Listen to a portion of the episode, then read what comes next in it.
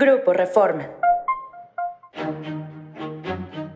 Esto es Agenda Reforma, hoy es jueves 29 de junio.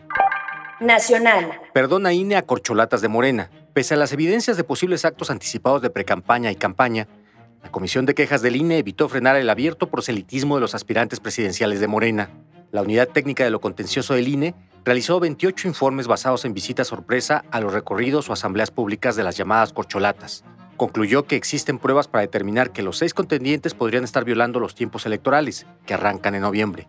Dichos reportes los conoció ayer la Comisión de Quejas, integrada por tres consejeros, pero en una votación de 2 a 1 fueron desestimadas las evidencias.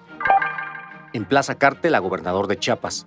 Una disputa entre cárteles del narco puso contra la pared al gobernador morenista de Chiapas, Rutilio Escandón.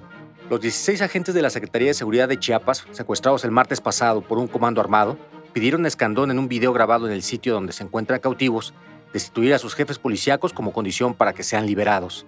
Además revelaron que su secuestro es una venganza del cártel Jalisco por el plagio de una cantante, quien presuntamente es rehén del cártel de Sinaloa.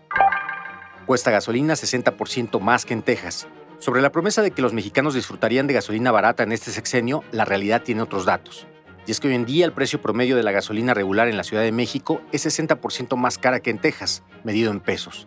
En términos generales, esta diferencia es el resultado de una reducción del 32% en el precio en dólares del combustible del otro lado del río Bravo, la cotización del dólar que ha caído 14% en el último año y que la Secretaría de Hacienda también ha recortado los apoyos fiscales que concedía a los precios de la gasolina.